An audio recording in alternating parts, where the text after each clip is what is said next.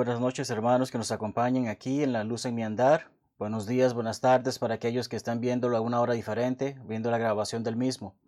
Les agradecemos por estar con nosotros, apoyarnos en esta iniciativa. Llevamos dos semanas en ella y ciertamente hemos visto muy buenos resultados. Muchos hermanos motivados a compartir, a aprender más de la palabra de Dios. Los hermanos que están exponiendo junto conmigo, apoyando en este proyecto y haciendo todo lo que está a nuestro alcance para que la palabra de Dios siga su curso y podamos seguir llegando a muchas más personas a lo largo del día, a lo largo de nuestras vidas, incluso estando en cuarentena o no, la idea es que este proyecto siga adelante, incluso después de ello. Pues muy bien, antes de iniciar con el tema del día de hoy, oremos y pongámonos en contacto con nuestro Padre Celestial. Oremos. Padre nuestro que está en el cielo, santificado, glorificado sea su nombre. Señor, muchas gracias por la bendición que nos da de estar aquí reunidos por este medio y poder estudiar más de su palabra. Y esta hermosa carta que el apóstol Pablo escribió a los hermanos en Filipos, que nos sirve de enseñanza acerca de cómo debemos de vivir la vida cristiana y podernos gozar incluso en momentos de dificultad. Le agradecemos, Señor, por esta oportunidad y le pedimos por todos aquellos hermanos que nos están acompañando, igualmente por cada una de las peticiones que ellos puedan tener con respecto a situaciones de trabajo, de salud o cualquier otra dificultad que tengan, Señor. Ponemos todo en sus manos y confiamos plenamente en usted, y es en el nombre de Cristo Jesús que oramos. Amén. Pues muy bien, hermanos. Como les comentábamos, el gozo de ser cristianos, un estudio que hemos desarrollado en base a la carta escrita a los hermanos en Filipenses. Un hermoso estudio del cual recordamos el texto clave es Filipenses 1:21, porque para mí el vivir es Cristo y el morir es ganancia. Hoy estamos pasando por una pandemia algo que quedará en la historia, algo que quizás nuestros hijos o nuestros nietos contarán o eh, le contaremos a ellos, mejor dicho. Pero en este momento estamos aquí reunidos para escuchar de la palabra de Dios, llenarnos de motivación, de gozo y de poder aprender más y más cómo servirle a Él de la manera en que le gusta y cómo vivir esta vida y afrontar las dificultades de una manera en que tenemos ese positivismo de que Dios está con nosotros. Anteriormente estudiamos en las dos semanas anteriores estudiamos el primer capítulo de Filipenses. Hoy vamos a hacer lo que esté a nuestro alcance para estudiar el segundo capítulo. Y lo hemos titulado Siguiendo al Maestro. Y vamos a exponer brevemente por qué. Recordamos que estudiamos acerca de practicar lo aprendido, como en esta primera carta Pablo exhorta a los filipenses a seguir practicando las cosas que han aprendido de él que han aprendido a través de los otros misioneros, que han aprendido a través de hermanos con más experiencia, y seguir adelante, seguir confiando en Dios, seguir viviendo para Dios, y si morimos, como hemos mencionado, bueno, es una ganancia saber que morir en Cristo nos lleva directamente al paraíso, y luego, cuando Él vuelva, poder estar con Él en el cielo. Hemos visto entonces Filipenses 2 que exalta a nuestro Salvador como un ejemplo elocuente. Por elocuencia solemos decir, o es, es, en sí, ser eficaz para persuadir o conmover a las personas. Y comprendemos claramente que nuestro Señor Jesucristo efectivamente era este tipo de personas, no solamente por lo que decía, sino también por lo que hacía. Y es esa parte que es importante del cristiano. No se trata solamente de hablar, se trata también de hacer. Y es de allí que siguiendo el Maestro nos enseña acerca de cómo llegar o seguir en ese camino. Cuando leemos los relatos de la vida de Cristo, ciertamente leemos, Él siempre estuvo para ayudar a los demás. Él no buscaba lo suyo, sino el bien de los demás. Además de eso, siempre daba el ejemplo de cómo las cosas deben de hacerse para dar gloria a Dios. No solamente era hacerlas por hacerlas, sino que Él sabía todo lo que hagamos debe ser para glorificar a Dios y especialmente darnos a los demás, servir. Esa es palabra clave del cristiano. Por eso es que todos somos siervos, porque le servimos a Él. ¿Y cómo le servimos a Él? Sirviendo a los demás. ¿Cómo podemos seguir al Maestro? Hemos dividido esta clase en cuatro puntos o cuatro secciones. La primera de ellas es pensar como Pablo, y vamos a leer los versículos 1 al 4 al respecto. Pensar como Cristo, versículos 5 al 11. Tenemos pensando en nuestra salvación, versículos 12 al 18, y la parte final es pensando en otros siervos, pensando en otros compañeros, pensando en otros hermanos y el servicio que ellos brindan. Versículos 19 al 30. Pues bien, como hemos venido haciendo, primero leeremos la parte del texto bíblico y luego analizaremos brevemente sobre el mismo.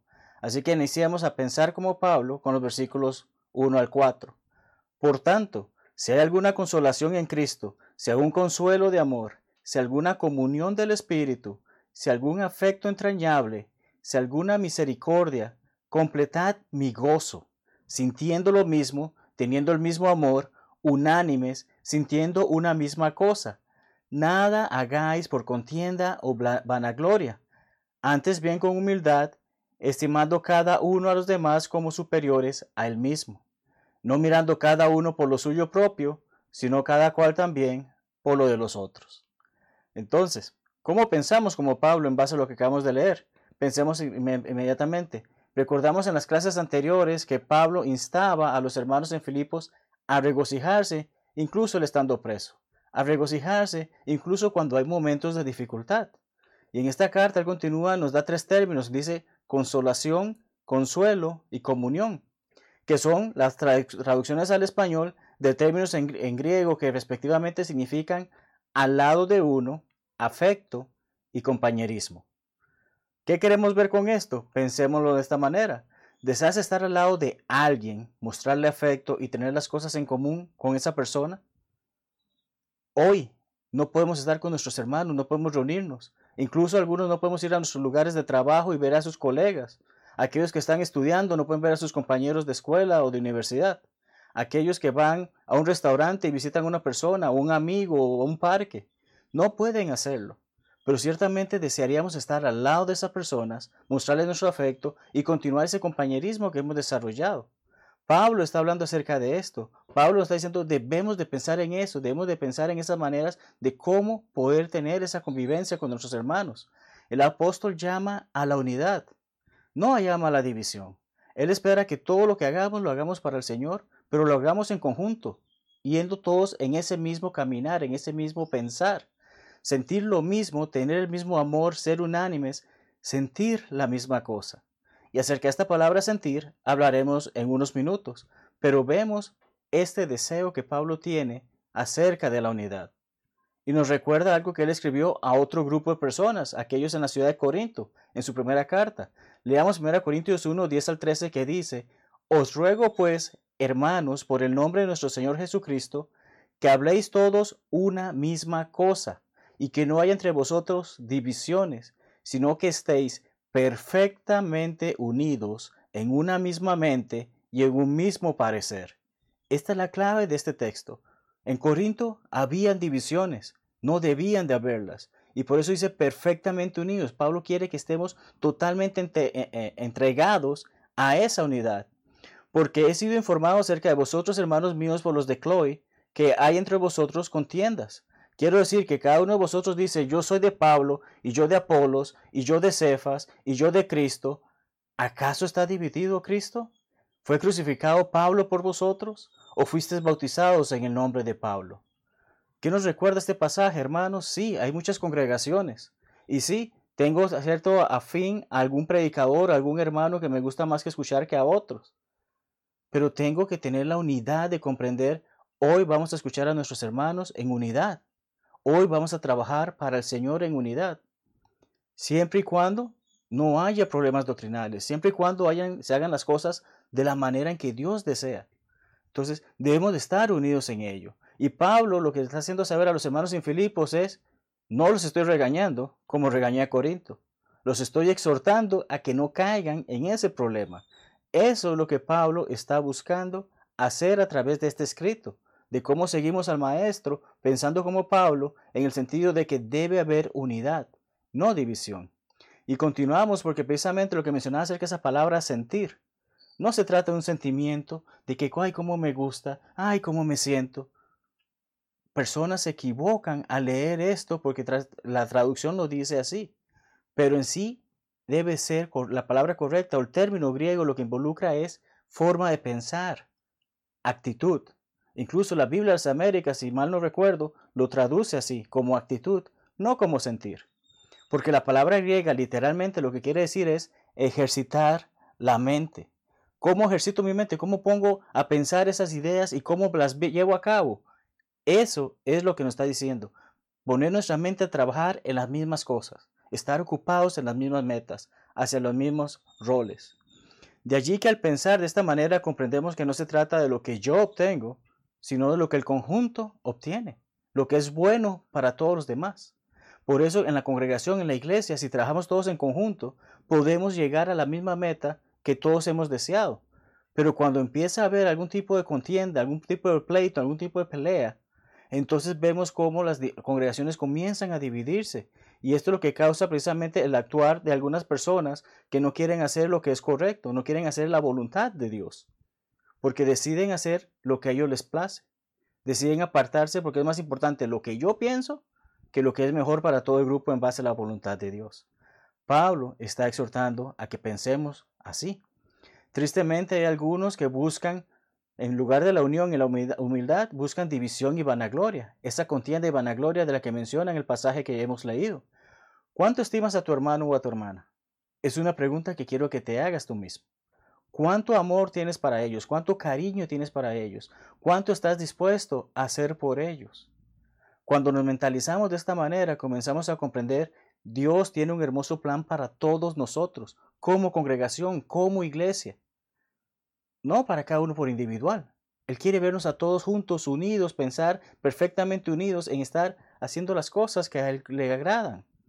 Pero van a haber algunos que quieren buscar contienda o pleito. Y van a haber otros que van a estar buscando, míreme qué grande y poderoso, inteligente, sabio soy. ¿Qué poder tengo? Esas personas están causando problemas en la iglesia, porque aunque no lo den a ver, están buscando que la gente los busque a ellos y no que busque a Cristo. Y es entonces cuando comencemos a ver la debacle que se ha dado en la iglesia a, lo largo de la historia. Enfoquémonos en estar unidos, pensando como Pablo, de acuerdo a lo que hemos estado hablando. Pero precisamente después de esos cuatro versículos es que Pablo nos hace saber ni siquiera pensar como Él lo que realmente vale. Pensemos como Cristo y da a saber ese hermoso ejemplo que nuestro Señor es para con todos nosotros. ¿Qué nos hace saber? En primer lugar, haya pues en vosotros este sentir, este pensar, que hubo también en Cristo Jesús, el cual, siendo en forma de Dios, no estimó el ser igual a Dios como cosa que aferrarse, sino que se despojó a sí mismo, tomando forma de siervo, hecho semejante a los hombres, y estando en la condición de hombre, se humilló a sí mismo, haciéndose obediente hasta la muerte y muerte de cruz. Y continúa, por lo cual Dios también le exaltó hasta lo sumo, y le dio un nombre que es sobre todo nombre, para que en el nombre de Jesús se doble toda rodilla de los que están en los cielos y en la tierra y debajo de la tierra, y toda lengua confiese que Jesucristo es el Señor, para gloria de Dios Padre. Importante texto un texto que necesitamos tener en nuestro corazón, que es nuestra mente, y recordar siempre quién es nuestro Señor Jesucristo. ¿Por qué? Porque necesitamos pensar como Él. Al pensar como Cristo, en base a lo que acabamos de leer, podemos aprender muchas cosas que o hemos dejado de poner en práctica o necesitamos empezar a poner en práctica. Y si lo estamos haciendo, bienvenido sea. ¿Por qué? Porque es la forma en que nuestra mente debe de trabajar. El cristiano no puede pensar como el mundo, necesita pensar como Cristo. Y entonces vemos que qué mejor ejemplo seguir que nuestro Salvador. Dio su vida por cada uno de nosotros. Hace casi dos mil años murió en esa cruz para darle la oportunidad a aquellos que andaban en la tierra en ese momento de poder ser cristianos, de poder ser hijos de Dios. Y a lo largo de la historia lo ha hecho de modo hoy muchos de nosotros lo somos. Y Dios es tan grande que sabemos muchos más seguirán siéndolo a lo largo de los años hasta el día en que Él decida esto se acabó y venga por nosotros. Pues bien, leamos Mateo 23, 11 al 13, que nos recuerda un poco acerca de esa vanagloria y aquel problema que leímos anteriormente, porque ciertamente si pensamos como Cristo, no debe ser nuestra forma de sentir o de pensar, y es lo que Él le hace saber a un grupo de hombres. Dice así, el que Él es, el que es el mayor de vosotros, sea vuestro siervo, porque el que se enaltece será humillado, y el que se humilla será enaltecido. Mas ay de vosotros, escribas y fariseos, hipócritas, porque cerráis el reino de los cielos delante de los hombres, pues ni entráis vosotros, ni dejáis entrar a los que están entrando. Fuertes palabras. Debemos de ser humildes, no enaltecidos. No podemos buscar nuestra vanagloria, tenemos que buscar la gloria de Dios. Darle gloria a Dios mediante lo que hacemos nosotros. No se trata de que nosotros seamos grandes o importantes. Se trata de que lo que nosotros hagamos sea para darle esa importancia, esa grandeza que Dios merece de parte de cada uno de nosotros. Es así como comprendemos esta lección que nuestro Señor nos está dando y que Pablo nos está haciendo saber acerca de pensar como nuestro Señor. Este sentir, esta actitud, como dice la Biblia de las Américas, esta forma de ejercitar la mente. ¿Cómo pensamos? ¿Cómo utilizamos nuestra cabeza para servir? Ese es el sentido. Eso es lo que está haciéndonos saber el escritor en este momento. ¿Acaso Cristo no es Dios? Cuando leemos Juan 1, 1 al 3, leemos que en el, principio existía el verbo y el verbo era Dios. Bueno, el verbo estaba con Dios y el verbo era Dios y que Él creó todas las cosas. Pero cuando leemos Juan 10:30 también se nos dice que Jesucristo mismo está diciendo, yo y el Padre somos uno. Hay unidad entre Cristo, entre Jesús y el Padre. Son uno. ¿Acaso Cristo no es Dios? Claro que lo es. Y es lo que Pablo nos ha hecho saber en lo que hemos leído, que Él no tomó como algo importante, porque vemos el contraste que se hace entre aferrarse y despojarse. Aferrar, de acuerdo con el idioma español, la lengua española dice agarrar o asir fuertemente. ¿De qué nos aferramos nosotros? ¿Estamos aferrados a Cristo? ¿Estamos aferrados a Dios? ¿O nos despojamos de Él? Despojar quiere decir quitar a algo lo que lo acompaña, cubre o completa. Cristo es Dios, está completo en Dios. Y a Él no le importó dejar el cielo, separarse de Él, dejar todo lo que tenía allí para venir a ser uno como nosotros. Él desea que demos lo mejor de nosotros en todo momento y nos ha dado el mejor ejemplo para ello. Él no se aferró al cielo. Él se despojó de todo lo que el cielo le daba para venir, ser uno de nosotros, vivir como uno de nosotros, sufrir como uno de nosotros y tristemente murió, no como uno de nosotros, sino de una muerte muy horrible que ciertamente no deseamos a nadie se hizo uno de nosotros lo que le ayudó a pensar como nosotros. Dios en su infinita eh, sabiduría y misericordia no experimentaba lo que es en la carne o vivir en la carne como el ser humano al que él creó. Pero Jesucristo sí lo hizo. Y a pesar de eso, sin embargo, siendo tentado, nunca pecó. Y de ese texto sabemos que en Mateo 4 están las tentaciones. Está como Satanás le tentó tres veces y él no cayó. Él no sucumbió ante las tentaciones. Y recordamos en Hebreos 4:15 se nos dice que él nunca, a pesar de ser sido tentado, nunca pecó. Leamos Hebreos 2:14 al 18, porque aquí vemos que el escritor a los hebreos hace saber hermosas situaciones o detalles acerca de esta situación por la que Jesucristo se sometió por cada uno de nosotros. Hebreos 2:14 al 18 dice así, así que, por cuanto los hijos participaron de carne y sangre, él también participó de lo mismo, para destruir por medio de la muerte al que tenía el imperio de la muerte, esto es, al diablo, y librar a todos los que por el temor de la muerte estaban durante toda la vida sujetos a servidumbre. Porque ciertamente no socorrió a los ángeles, sino que socorrió a la descendencia de Abraham. Por lo cual debía ser en todo semejante a sus hermanos, para venir a ser misericordioso y fiel sumo sacerdote en lo que a Dios se refiere, para expiar los pecados del pueblo, pues en cuanto él mismo padeció siendo tentado, es poderoso para socorrer a los que son tentados. Importantes palabras que aclaran esto que estamos estudiando. Pensar como Cristo, pensar como nuestro Señor Jesucristo.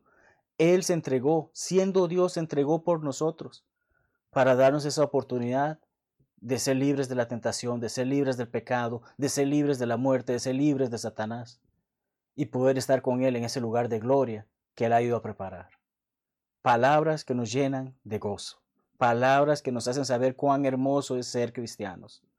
Pues bien, seguimos pensando como Cristo en base al texto en Filipenses 2, porque se encontró pecado alguno en Él. Ciertamente no. Romanos 3:23 nos dice que todos hemos pecado, pero Jesucristo no ha pecado. Él no merecía la muerte. Él no tenía forma, la muerte no tiene forma de retenerlo. Y es por eso que somos justificados gratuitamente por su gracia mediante la redención que es en Cristo Jesús. Gracias a que Jesucristo hizo lo que hizo, tenemos la oportunidad de hacernos justos si hacemos la voluntad de Dios. si vivimos de acuerdo a la voluntad de Dios, si vivimos siguiendo ese ejemplo que Cristo nos dejó. Primera de Pedro 2, 21 a 22 dice, pues para esto fuisteis llamados, porque también Cristo padeció por nosotros, dejándonos ejemplo, para que sigáis sus pisadas, el cual no hizo pecado, ni se halló engaño en su boca. Palabras de peso en base a este tema que estudiamos acerca de seguir al Maestro y gozarnos, gozarnos de ser cristianos. Su humildad y sacrificio tienen una hermosa recompensa. Cuando el día llegue, nos presentaremos todos frente a este tribunal y le daremos la cara a Él y nos va a hacer saber acerca de lo bueno y lo malo que hemos hecho. Ese rol, ese puesto, se lo ha ganado claramente en base a la obediencia que tuvo para con el Padre. Él, vamos a ver en primer lugar, va a ser el que nos juzgue. De acuerdo al pasaje que está en pantalla, 2 Corintios 5 y 19. Él nos va a juzgar. Pero también hemos aprendido en otras partes de las Escrituras que Él nos va a defender. Es nuestro juez y nuestro abogado. Gran poder tiene Él para hacer ambos al mismo tiempo. ¿Quién sabe lo que es vivir en la carne y huesos sino Él? Él vivió como nosotros, Él estuvo como nosotros, Él pasó hambre, Él pasó necesidades, Él pasó tantas dificultades. Y sin embargo, está allí porque hizo lo que debía de haber hecho. Nunca pecó, nunca cayó a las tentaciones. Y ahora es nuestro ejemplo supremo para seguir adelante en nuestra vida, en nuestra carrera, hacia el cielo. Pues bien, no hay ser humano que no vaya a doblar rodilla ante Él. Todo aquel que dice Dios no existe, doblará su rodilla en ese día. Todo aquel que dice, yo creo en Dios, pero no me voy a someter a lo que Él dice, va a, doblar rodilla ante Jesucristo. Y todo aquel que ha hecho la voluntad de Jesucristo y vive fielmente hasta la muerte o hasta el día en que Él venga, también doblará rodilla, pero esa señal, precisamente en esa señal de reverencia hasta nuestro Señor. Y que de su boca no salga esa hermosa confesión de su nombre, título y gloria ese día. Todas las personas en toda la existencia Llegará ese día que estando de rodillas dirá, este es el Cristo, este es Jesús, este es el Señor, y es glorioso. No habrá nadie que pueda decir lo contrario en ese día. Muchos se equivocan hoy en hacerlo, pero también está de parte de nosotros ayudarles a ver la verdad de que efectivamente Él es quien Él es. Pues bien, pasemos a nuestra siguiente sección del estudio, versículos 12 al 18. Por tanto, amados míos, como siempre habéis obedecido, no con mi presencia solamente, sino mucho más ahora en mi ausencia. Ocupaos en vuestra salvación con temor y temblor, porque Dios es el que en vosotros produce así, el querer como el hacer, por su buena voluntad. Haced todo sin murmuraciones y contiendas, para que seáis irreprensibles y sencillos, hijos de Dios, sin mancha en medio de una generación maligna y perversa, en medio de la cual resplandecéis como luminares en el mundo, asidos de la palabra de vida, para que en el día de Cristo yo pueda gloriarme de que no he corrido en vano, ni en vano he trabajado. Y aunque sea derramado en libación sobre el sacrificio y servicio de vuestra fe, me gozo y regocijo con todos vosotros. Y asimismo, gozaos y regocijaos también vosotros conmigo. Hermosas palabras que nos hacen saber pensar en nuestra salvación. Hemos hablado acerca de pensar como Pablo, gran siervo del Señor. Hemos hablado acerca de pensar como Jesucristo y seguir ese ejemplo que Él ha puesto para con nosotros. Pensemos ahora brevemente acerca de nuestra salvación en base a lo que hemos leído.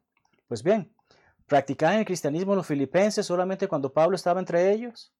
Sabemos que la respuesta es no, porque incluso en, otras secciones de la carta Veremos cómo ellos se preocupaban y buscaban enviarle ayuda a Pablo.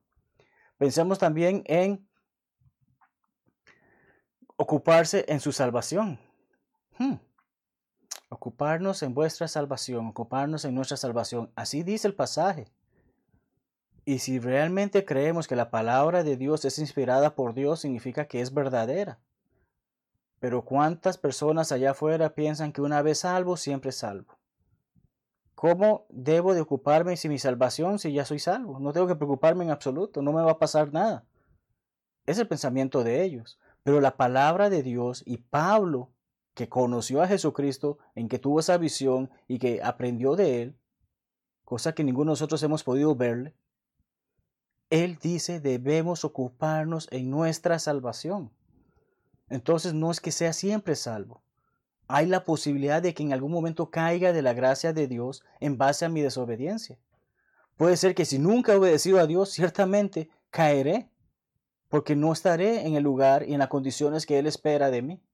Entonces es importante que veamos esta sección de ocuparnos en nuestra salvación. Dios no es un titiritero, hermanos. Dios no es alguien que mueve los hilos y nosotros nos movemos a como Él le place. Dios es tan maravilloso que en el momento en que nos creó nos dio libre albedrío para que seamos nosotros los que decidimos si queremos estar con Él o en contra de Él. Así que no es ningún titiritero. Dios no nos va a salvar y decir que siempre estaremos salvos, porque no está en la palabra de Dios. Lo que Él espera es, les ofrezco esta oportunidad de que sean salvos y que vengan conmigo. Manténganse fieles y la tendrán. Pero si deciden apartarse, es problema de ustedes. Básicamente lo que podemos comprender de lo que la palabra de Dios nos enseña y por qué debemos de ocuparnos en nuestra salvación. Con temor y temblor. Estas palabras por lo general cuando aparecen en la Biblia nos hacen esa afirmación de respeto y reverencia. No es que le tema a Dios como un personaje de película de terror que me va a asesinar y me va a hacer un montón de cosas malas. Se trata de que le respeto y le, tengo reverencia. Sé quién es Él. Y porque sé quién es Él y deseo estar bien con Él, voy a hacer lo que Él me ha ofrecido o me ha enseñado a través de la palabra de cómo debo de seguir adelante. Me someto y obedezco a Dios por el respeto y reverencia que tengo hacia Él. Eso es algo que cada uno de los que estamos viendo esta lección estamos estudiando la palabra de Dios y decimos ser cristianos en base a la obediencia que hemos hecho de lo que Él nos ha dicho, debemos de tener en mente. Le respeto y le, y le venero. Y como lo hago de esa manera, entonces me someto y me obedezco a lo que Él espera de mí. Seguir al Maestro no es cuestión de una sola acción. El bautismo no es el último paso. Sí, conocemos los cinco pasos de salvación. oír, creer, arrepentirse, confesar y ser bautizado. Pero el, el bautismo lo que hace es darme esa puerta de entrada para mi vida cristiana. Esa puerta de entrada para el nuevo cristiano, la nueva criatura que soy. Y mantenerme en ese camino. Así que no es una sola acción, sino que es involucrarme en la obra constantemente. Esta bendición que tuve de escuchar el Evangelio comprenderlo, aprenderlo, meditar sobre él y entonces obedecerlo, es una bendición que no me puedo quedar solamente para mí. Tengo que compartirla con todos aquellos que conozco para que puedan llegar a conocer lo mismo que yo conocí, hacer lo mismo que yo hice y entonces formar parte de esta hermosa familia que es la familia de Dios. Muchos hacen las cosas sin parar de murmurar y opinar o debatir. Aquí encontramos la palabra contiendas, pero precisamente en las traducciones, esta palabra contiendas se ha, traducido de distintos términos griegos. En, en, este caso, del pasaje que hemos estudiado, en versículos 12 al 18, estas contiendas tienen que ver con esas personas que opinan o debaten o constantemente se involucran en diálogos. Aquí no se trata de ganar un debate, hermanos. Recordemos siempre no se trata de ganarle el debate a alguien denominacional. No se trata de ganarle el debate a alguien ateo. No se trata de mostrarle al mundo cuánto yo sé sobre la verdad de Dios. Se trata de ganar almas. Y ese debe ser siempre nuestro objetivo. Cuando hablamos con alguien, no se trata de mis opiniones, no se trata de murmuraciones, no se trata de porque yo sé más que él. Se trata de llevarlos a la palabra de Dios, que la abran, la lean por sí mismos y entonces ellos puedan comprender no es la opinión de alguien, es lo que Dios ha hecho saber a través de las escrituras. Así que no se trata de esa contienda ni de esa murmuración. No caigamos en ese juego que muchos caen. Mas debemos ser irreprensibles y sencillos. Irreprensible aquel que ha hecho todo que está limpio. No tiene forma de que se le diga algo en contra Jesucristo, por más que trataron de hablar contra de él, no lo encontraron.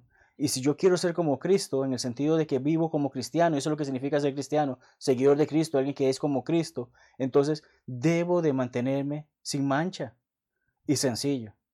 Porque como hemos hablado, la vanagloria, el orgullo, no es bueno, no es correcto para un cristiano. No debe ser parte del vivir cristiano. Muy bien, los luminares en el mundo no se ocultan en una habitación. Hermanos, Recordamos que nuestro Señor Jesucristo nos dijo que somos las luces en el mundo. Y recordamos que también dice que no se enciende una luz y se pone debajo de un almud, sino sobre el candelero. ¿Ganamos algo estando ocultos en nuestros hogares? Porque nos da vergüenza, nos da pena. ¿Qué dirán de mí? De que yo soy un cristiano. No, no, yo solamente voy un momentito a la iglesia el domingo y ya cumplí con lo que tenía que hacer. ¿Ese es el tipo de cristiano que Cristo espera que seamos? ¿Ese es el tipo de cristiano que realmente está obrando, laborando, ocupándose en su salvación? ¿Es el tipo de persona que realmente dice, yo he aceptado a Cristo y vivo por Él, y si muero es ganancia? No, no podemos ocultar nuestra luz y tenemos que llevarla por todo el mundo. Ok, ok, estamos en tiempo de cuarentena, la pandemia, el coronavirus, sí, mas no va a durar para siempre esta condena, perdón, esta pandemia. No va a durar para siempre esta enfermedad o este virus. Va a haber el momento en que podamos salir y si no podemos salir, utilicemos estos medios para llevar la palabra por el mundo. No me atrevo a hablarla, compartamos estos videos. Compartamos los sermones del predicador de nuestra congregación que se está esforzando en utilizar tecnologías o herramientas que quizás nunca había utilizado. Contar de compartir la palabra de Dios para que nosotros sigamos edificándonos y para que los perdidos puedan buscar de la verdad. Eso es eje importante de nuestra vida como cristianos. Y si somos esas luces en el mundo, no podemos ocultarnos en la habitación. Necesitamos hacer que esa luz sea vista. ¿Y cómo lo hacemos? A través de llevar la palabra de Dios por todo el mundo.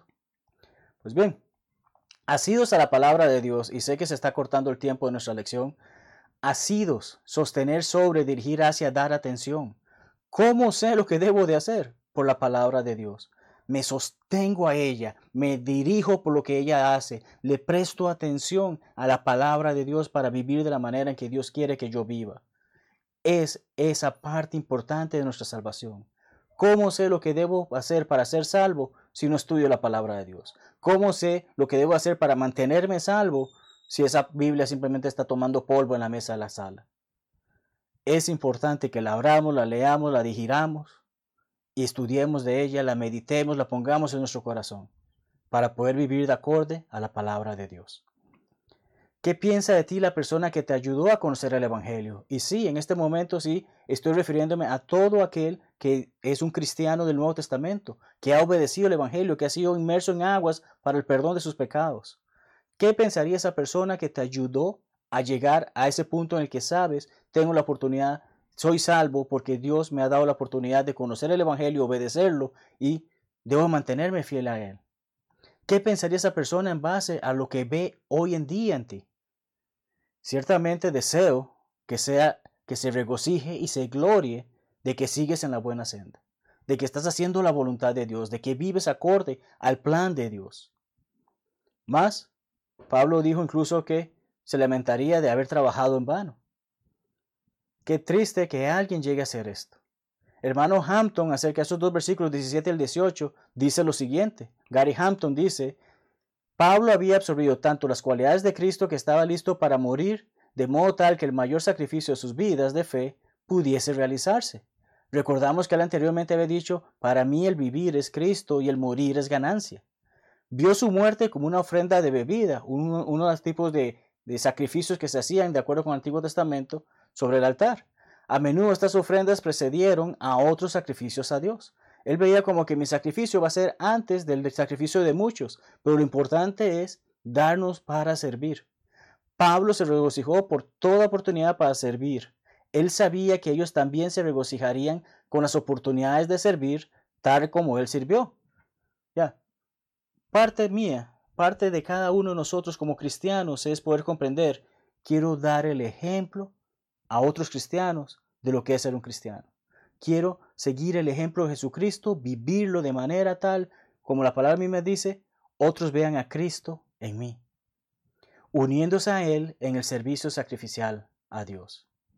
Pues bien, versículos 19 al 30 hablan acerca de dos hombres. Por motivos de tiempo, no voy a leerlos en este momento, más voy a hablar acerca de estas dos personas y parte de lo que este pasaje dice. Así que les dejo de tarea que lean versículos 19 al 30 una vez finalizada esta lección. Pero cuando hablamos de esto, hablamos acerca de pensar en otros siervos. Eh, precisamente como he mencionado, Pablo nos hace saber acerca de dos hermanos que han servido junto con él, y que precisamente estas congregaciones le conocen. ¿Qué sabemos sobre Timoteo?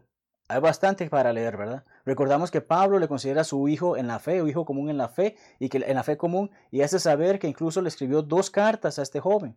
El libro de Hechos habla sobre él, otras cartas hablan sobre él. Esta carta que estamos estudiando le menciona por nombre. Era un compañero de sus viajes, un joven de quien los hermanos daban buen testimonio, como leemos en Hechos 16. Un hermano de buen ánimo e interés sincero por la obra. Qué hermoso es saber eso un hermano, perdón, un hermano de grandes méritos y que no buscaba lo suyo, como leemos en esos pasajes. Un hermano en quien Pablo confiaba y es enviado por él a los hermanos en Filipos, porque es una persona de confianza que Pablo sabía va a hacer un buen trabajo, porque lo ha venido demostrando a lo largo de su relación con él. Pensemos en esto, hermanos. ¿Conoces a un hermano así? ¿Conoces a un hermano que no importa su edad, tiene esa disposición, tiene esas características y desea servir a Dios? ¿Le alientas? Porque esa es la parte de este gozo, es la parte de este pensar en otros siervos. ¿Cuánto alientas a ese hermano a que siga trabajando en la obra, a que siga ocupándose, a que siga aprendiendo más de Dios y a que ponga en práctica eso que ha aprendido? Estos son detalles importantes precisamente acerca de este joven Timoteo, de lo que el pasaje, como mencionábamos, decía. Pero pensemos ahora brevemente en Epafrodito. Con este sí tenemos un poquito más de problema. No es tan popular. No sale tanto en las escrituras. Realmente lo que sabemos de él es lo que, leemos en los últimos versículos de este capítulo. Como les mencioné, lo leen de tarea para que sepan un poco más. Pero brevemente de lo que hemos aprendido de Epafrodito, podemos decir lo siguiente. Pablo se refiere a él como vuestro mensajero. Y es que es muy probable que él, él hubiese sido la persona que llevó la carta a Filipos. Ya, esta carta que estamos leyendo este hombre fue el que la llevó a ese pueblo eh, para que los hermanos y las congregaciones la leyeran y aprendieran de ella. Ministrador de mis necesidades. Esto es muy importante. Este hombre, ese tema que es quien no solo ayudó a Pablo, sino que incluso fue el que llevó esa ayuda que hermanos de Filipos enviaron a Pablo mientras estaba preso. Ministrador de mis necesidades. Ministrador simplemente es un siervo más, alguien más que sirve, alguien más que atiende de las necesidades, cuidaba de Pablo, ayudaba a Pablo y es lo que leemos en esta sección de la carta, por la que Pablo les hace saber a los hermanos, acuérdense de él. Es un hombre que incluso Pablo se refiere como mi hermano, mi colaborador, mi compañero de milicia. ¿Estaban ellos en el ejército? No, no lo estaban. Pero comprendemos, tenemos una guerra, tenemos una batalla campal contra el enemigo contra las huestes espirituales de maldad, contra todo aquello que va en contra de la voluntad de Dios, no contra el hombre. Queremos que el hombre se aleje de todo eso y venga a la verdad de Dios y viva de acuerdo a la verdad de Dios.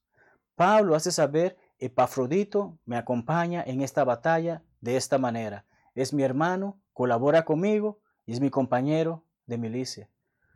Pero un punto muy importante sobre Epafrodito es que dice que estaba enfermo, incluso a punto de morir. Sin embargo, su deseo siempre era, quiero servir a Dios, quiero apoyar la obra, quiero ayudarte, Pablo, quiero ayudar a mis hermanos en Filipos, quiero seguir adelante y servir a Dios, aunque esté pasando por estas dificultades.